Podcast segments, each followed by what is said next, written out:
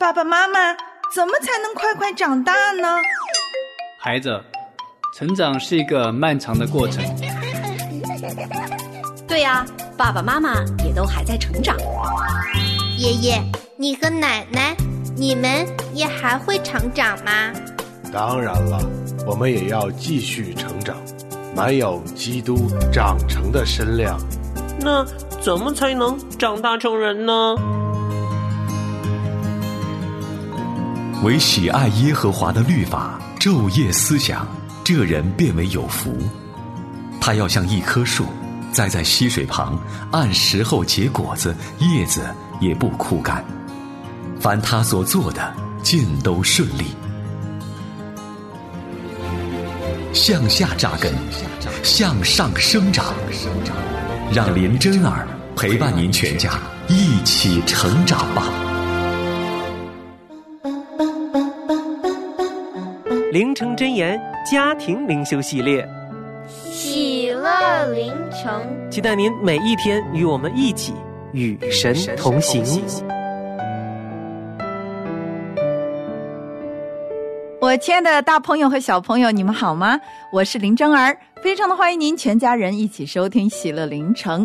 我们今天呢，继续要来《路德记》第三章的查考，同时呢，也要随着露娜这只小肥猫它的悲惨境遇，去了解一下为什么我们的人生我们不能自己做主，自己做主会带来什么样悲哀的结局。好，我们赶快进入今天的凌晨小故事吧。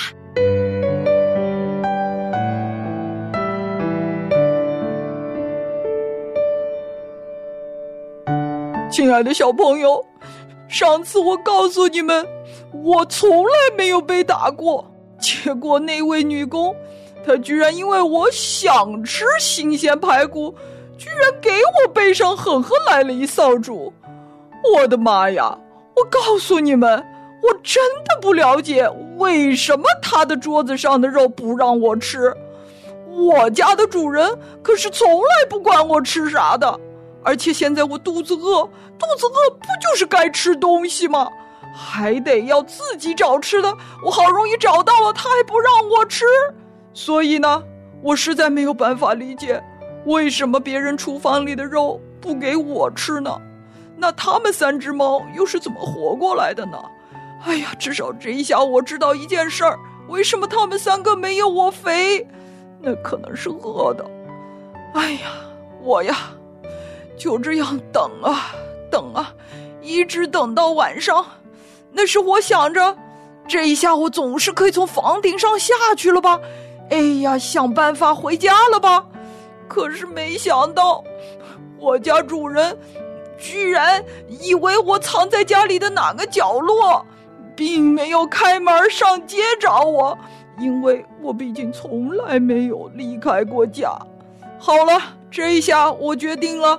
我今天晚上得要跟着这三只猫看它们怎么捡吃的，你知道吗？这可能是我人生最低谷了。他们居然，他们居然到街上到处去翻捡垃圾堆！哎呀，我的妈呀！垃圾哪是我这尊贵的猫可以吃的？我可是猫呀，我可是我主人的露娜呀！哎呀！当他们三个在那刨垃圾的时候，把我给气坏了。我本想阻止他们，谁知道那其中的一只猫转过来，冷冷的对我说：“喵，你以为你自己是王子和公主吗？哼，别在这里做哲学家了。我告诉你吧，别人厨房里的肉，那只是拿来看的，要吃。”还是得到垃圾桶里去捡。哎呦，我的妈呀！看他说话那样子，真的是个冷酷无情的哲学家呢。我，我想到我这么长时间吃不上饭，肚子饿得前胸贴后背，上气不接下气，我真的快昏过去了。我再也不想在这样的情况底下再待了。可是夜晚如此的漫长。我本来已经又饿又冻了，没想到屋漏偏遭连夜雨，居然下雨了。你知道吗，小朋友？我居住的这个城市好几年都没下一滴雨了，谁知道今天晚上偏偏等着我离开家的这第一个晚上，居然下起雨来了！你见过雨吗？这可是我人生当中的第一场雨啊，吓得我的心都冷了，细细的雨丝被狂风击拍着，刺骨透心啊！总之，我现在可是知道了，自己寻求的所谓的猫生，可真是太痛苦了。我想要回家，我想要回家。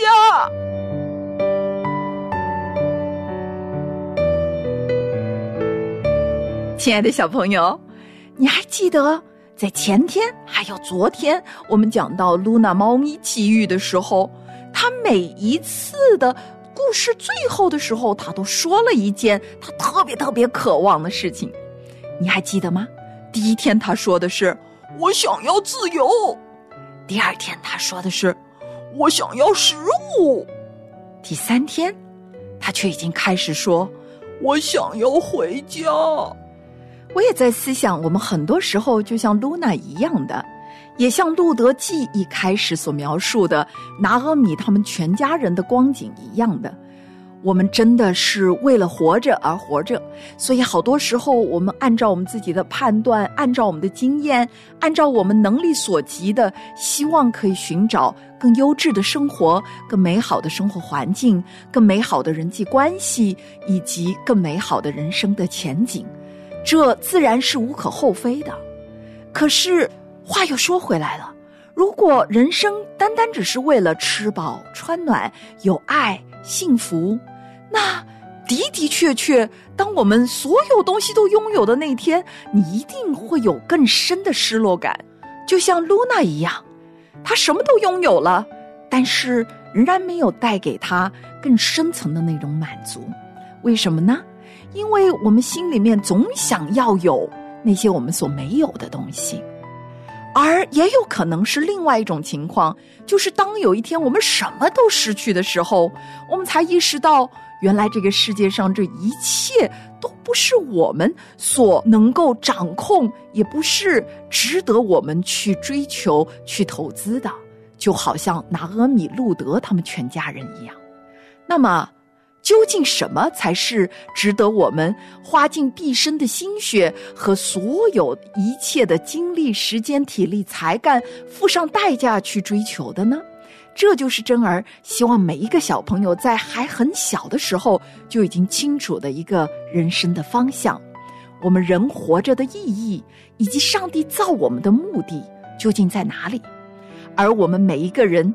由于出生环境不一样，成长的环境不一样，我们的家境不同，文化不同，就会造成我们表现出来各种各样的表现上的差异。有的人非常的有能力、有才干，看起来也是世人眼中的佼佼者；而有一些有可能就名不见经传，在世人的标准当中十分的失败，十分的平凡，十分的庸碌。没有什么值得可夸、可纪念的。但是，如果我们从小就知道我的人生是上帝在做主，他会透过我这么平凡无奇的一个人，成就他非凡绝伦的生命的计划，对宇宙拯救的计划，那我们无论在哪里做什么，在我们人生的任何一个阶段。都有可能重新与荣耀的永生神连接在一起，让我们的生命焕发出光彩来，并且可以成为整个人类救赎史当中一环不可或缺的重要的元素。就像今天我们要读的《路德记》第三章一样的，我们看到路德当他顺服自己的婆婆，当他充满信心的。愿意按照婆婆所要求她、所指定她的方法去找归宿的时候，她就真正的成就了上帝要借着她与波阿斯在他们的这个家族当中成就的一个计划，就是在未来的日子，主耶稣将从他们的这一个家谱当中诞生了。在今天的经文当中，有一处十分感人的记录，就是波阿斯对着路德说：“你幕后的恩比先前更大，因为少年人无论贫富你都没有跟从。那如果你现在要跟从我，你就按照我所说的去做，不要惧怕。有一个人比我更近。”就是你至亲的亲属，但是如果他不愿意尽本分，我就必为你尽了本分。我们看到波阿斯不愿意跑在上帝的前面，他在人的道德品格上竭尽全力的做到无可指摘，以至于在他成就。上帝借着他要成就的这件事情上面，完全不给任何的敌人、任何的世人有任何的可以诟病的地方。在这个故事的记载当中，波阿斯就似乎预表了上帝对人那一份无比的爱、无比的接纳、无比的牺牲。而拿阿米就代表了人对神的那种无比的信心，在整件事情上面，拿阿米鼓励他自己的媳妇凭着信心而行，而路德呢，就是那最好的一个顺服的榜样。我们看到他一点自己的意思都没有。完全按照上帝的心意，借着她婆婆的口告诉她所做的、所传讲的，她都用顺服来表达了自己所说的那一份爱的宣言。你的神就是我的神，你的国就是我的国。所以，亲爱的小朋友，还有我们亲爱的父母亲，今天在查考完《路德记》第三章之后，鼓励你们全家人讨论这两个问题。透过路德、波阿斯和拿阿米，我们可以学到生命当中最重要的三个什么样的品格。第二个问题就是，我们如何能够在我们人生陷入到困境的时候，仍然相信上帝是作者为王的？我们如何能够相信神在一切的苦难当中是作者为王的？我们一起来祷告，阿巴父，我们全家人来到你的神座前，求你帮助我们更深的认识你的爱，也更多的顺服在你的爱里，也更多的以信心来过我们每一天的日子，让我们不是急于成就我们自己想做的。而是让我们急急切切的回归到您的面前，回到您自己的旨意当中，回到您的家中，成就您在我们生命当中的心意。祷告，感谢奉救主基督耶稣的名，阿门。说真的，柴米油盐、车贷、房贷容易吗？我说真的，养孩子太不易了，太难了。说真的，受不了了。说真的，教育子女太让我崩溃了。说真的啊，家家有本难念的经啊。我是林正儿，您的亲职班主任，在家长学堂等着和您一起学做父母。我们来聊聊儿，画画女，咱不说别的，只说真的。欢迎我亲爱的家长朋友们走进今天的家长学堂，我是林真儿，真儿向您问安。是的，最近几期呢，我们都在聊十岁到十二岁的女孩子怎么养这个话题。那我们这棵小小的青橄榄树呢，已经进入到亭亭玉立、蓬勃发展的青春期的一个阶段。在这一段预备时期呢，实际上我们做父母亲的。真的需要开始懂得如何去修枝剪叶，如何让他们发展的更美更好，以至于预备他们进入真正青春期的时候，他们可以多结果子。这是非常非常美好的，也是特殊的一个阶段。在这段时期呢，正儿还要来跟您分享，他们的情绪是不稳定的。我女儿她很喜欢在这段时期跟我们说 no。哪怕这件事情是完全为他好，哪怕我们是以最好的方式跟他讲，他的第一个反应就是 no。可是呢，我们也要让他知道，什么事情是他不可以说 no 的。比如说去教会，比如说顺从父母亲在真理的事情上面，比如说他在犯罪的事情上面，当我们管教他提出来他要悔改的时候，不是说他们任何时候都可以随便的宣泄自己的情绪，让其他人为他们的情绪买单。那这段时期我们该怎么办呢？我们允许他们表达，但是要在合理的范围之内。比如说，当我的女儿十二岁，她要求要定耳洞的时候，这个打耳洞这件事情啊，在我的家族当中是没有的事情，因为珍儿自己是在二十几岁，我的一个失败的恋爱的经历当中，我觉得那是我自己的人生的一个失败的一个见证。我就跟我的女儿说啊，妈妈的耳洞就是表示我是有。Identity crisis 就是我的个人身份有了危机了，当时我才去打了那个耳洞。我当时打耳洞是因为我的男朋友他告诉我说他非常喜欢女孩子戴耳环，那他也希望我可以去打耳洞戴耳环。我居然就想都不想的去做了一件我一辈子都觉得我不会干的事情，因为从小我的父母亲告诉我们说，千万不要因为他人告诉你。我喜欢你的身体怎么样，你就去改变你身体上的一些的特质。所以呢，我当时想都不想，为了要讨好我的那个男友，我就去做了这件事情。所以从此之后，那当然我就再也没有戴过耳环，我的耳洞后来也就长好了。但是这件事情呢，我就去教导我的孩子说：你们一定要在成长的过程当中记得，不要去讨人的喜悦，而是要讨上帝的喜悦。所以，当我的女儿告诉我说她要打耳洞的时候，我的第一个反应当然是 no。我告诉她说：“你没有必要啊，你非常的漂亮，你不需要去打耳钉，你也可以戴那种夹的耳环呢。然后你可以不要去做这些事啊，除非你可以说服我。”那我的女儿呢，跟我讲了一年，我的答案都还是 no。那我的女儿当时呢，不但给我写了一份报告，她还做了一个 PPT，然后邀请我跟她爸爸坐下来，然后就给我们做了一场演讲。演讲的题目就是为什么我可以去打耳钉。然后当时呢，就把原因一二三写的非常的清楚。第一，他就告诉我说，打耳钉这件事情不违反圣经的原则，与真理无关啊。这因为这是妈妈特别强调的事情。这件事情是不是罪？讨不讨神喜悦哈，所以他就举了一些例子，然后呢，甚至是他身周围许许多多非常近前的女子，比如说我们的师母啊，他所爱的那些属灵的长辈啊，都是戴耳钉的，都是有耳环的。他就是告诉我说，这并不表示他们不敬钱。当然，这是一个非常好的例子。然后，同时他也把圣经当中。神是喜悦女孩子的这个容貌的，虽然他强调的不是说专注在容貌之上，但是女子的貌美也是上帝祝福女孩子的一个特点，所以这是他的第一个论点。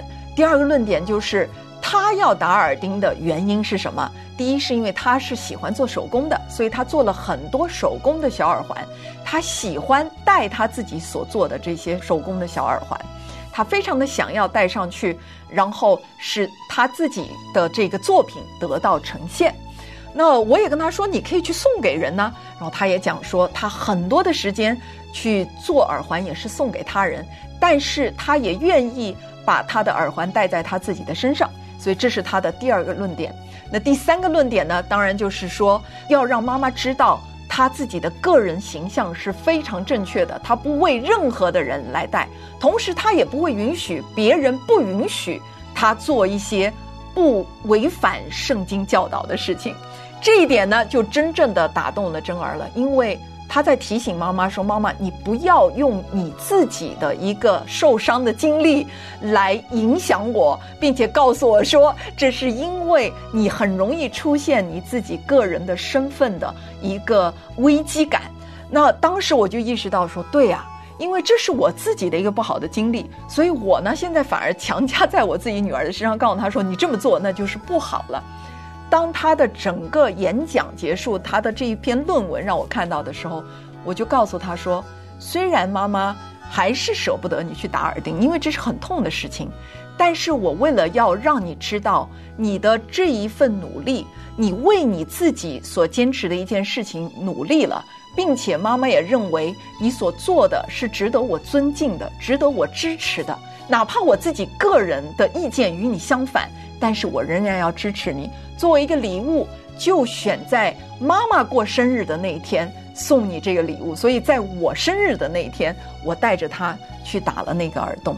那这是一个例子，告诉我们所有做女儿的母亲们，很多时候我们成长过程当中有许多的伤害，有许多的经历，造成我们心里面呢有很多扭曲过的一种非常个人化的经验的执着。然后我们就抓着这些执着呢，强加在我们的女儿的身上。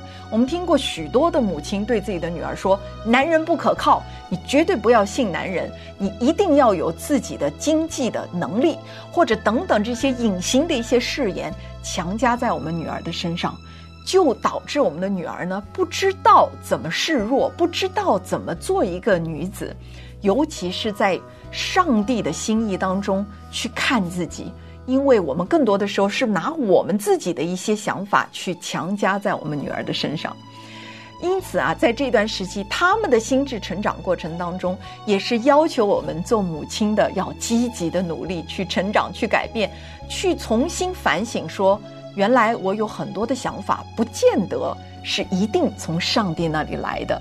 所以，珍儿也借着我的女儿学了一个功课，再也不要用自己的一个标准去论断，或者是去要求他人按照我自己认为好的方法去过他的人生。聊聊儿画画女林真儿等您共聚家长学堂，咱不说别的，只说真的。那，在这一段时期的女孩子呢，她们。非常的注重个人的隐私，她们开始写自己的日记，或者收藏自己一些非常隐私的东西。做母亲的、做父亲的，千万不要越界，尊重每一个人的个人的空间，他们自己的房间，他们自己的床，他们自己的洗手间，他们自己的小金库哈，他们自己的小宝盒儿这些。凡是他们上锁的、不愿意我们去轻易打开的地方，我们都不要随意的去碰触，因为如果我们认为他们还小，我们需要去保护他们，反而强加这些保护在他们身上，实际上我们是侵犯了他们个人的隐私权。在他们还没有进入到真正蓬勃发展的青春期的时候，其实如果我们自己不操练的话，我们进入到青春期就会有很大的矛盾的产生。因为如果你偷看孩子的日记，十到十二岁他还可以原谅你，因为他还是孩子；但是到了十三岁、十四岁、十五岁之后，你偷看他的手机，你进入他的房间，没有经过他的许可就翻看他的东西的时候，这就会造成天大的伤害。很多的孩子甚至为此自杀，因为他们觉得他们不被尊重，他们没有个人的尊严。因此呢，我们一定要从十岁开始就已经养成这个习惯。他们关上的房门，我们一定要敲了才可以进去；他们关上的柜子上了一把锁，哪怕这把锁是把假的，我们也要问他们说：“哎，妈妈，比如说要打扫卫生了，你的这个里面有些什么不需要的东西要拿走吗？你可不可以自己去弄？”当然，如果这个孩子关上他的房门，然后他的房间一塌糊涂、乱七八糟，已经越界了，他也越界的时候，你就可以跟他说：“孩子，我给你一个礼拜的时间，你要清理整理你的个人的空间。但是如果没有整理好，你要让妈妈整理的话，对不起啊，所有的东西都会进入 trash can 垃圾桶。那你如果想要的话，你就去垃圾桶里面翻吧。那如果你不想这样的事情发生，那你也要尊重我们彼此对这个界限的这个认知。”因此呢，我们同时尊重他们的隐私、个人的空间，但是同时也要教导孩子们，需要在一个团体当中去尊重一个公共的意识。因此，他们不能够随随便便的弄乱公共的场所，或者是以同样的方法去侵犯到他人的隐私。他们也同样不能够随意进父母亲的房间，翻父母亲的钱包，或者是父母亲的日记等等。他们同样也不可以做这样的事情。所以，这个是在隐私方面，在这段时期我们需要注意的。那在灵性方面呢？正儿也鼓励做父母亲的知道。这段时期要门训了，我已经分享过，这段时间是最好、最好、最好的门训的时间，千万要把持住这一段时间的宝贵性，因为他们还愿意听话，还愿意跟我们出去，还愿意被我们安排时间说哦，星期六早上要跟妈妈出去约会，然后做门训等等。因为过了十三岁之后，真的非常的困难，除非是他们自己自愿，你强迫就已经很困难了。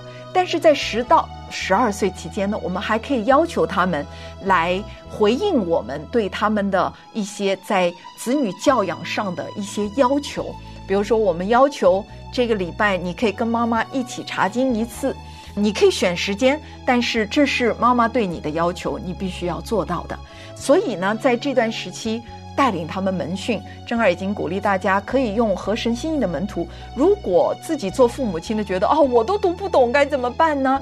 那就带领孩子们听喜乐凌城，带领孩子们去每一天跟着喜乐凌城去读一章圣经。只要你花时间陪伴孩子，在这段时期，孩子能够从你的迫切性上面了解他们与上帝之间的关系是何等的重要。绝对是他们人生第一重要的关系。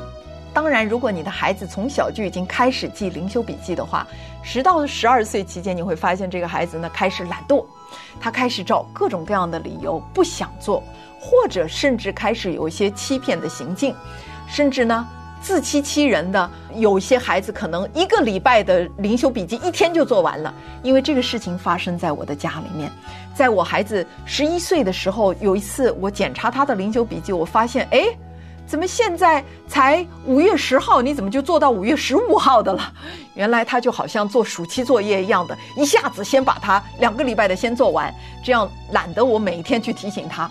结果我就非常严肃认真的管教了他，并且让他知道说，人不可自欺，神是轻慢不得的，这是圣经当中说的话，神是轻慢不得的。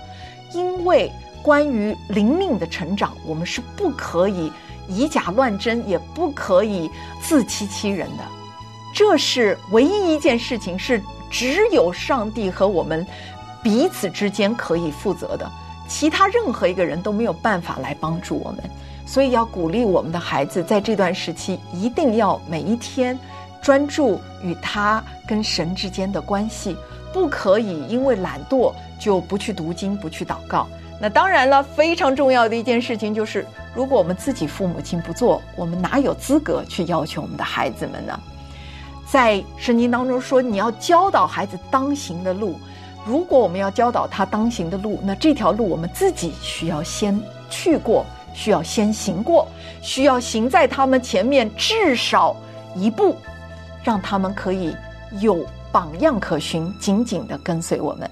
好了，这就是我们今天所分享的全部的内容。正儿希望下一次回来，我们再讲这段时期孩子们在关系上面的发展，还有呢，我们做父母亲的需要在这段时期的教养的重点是什么？我们下一期的家长学堂不见不散。爱拯救了我，你的恩典。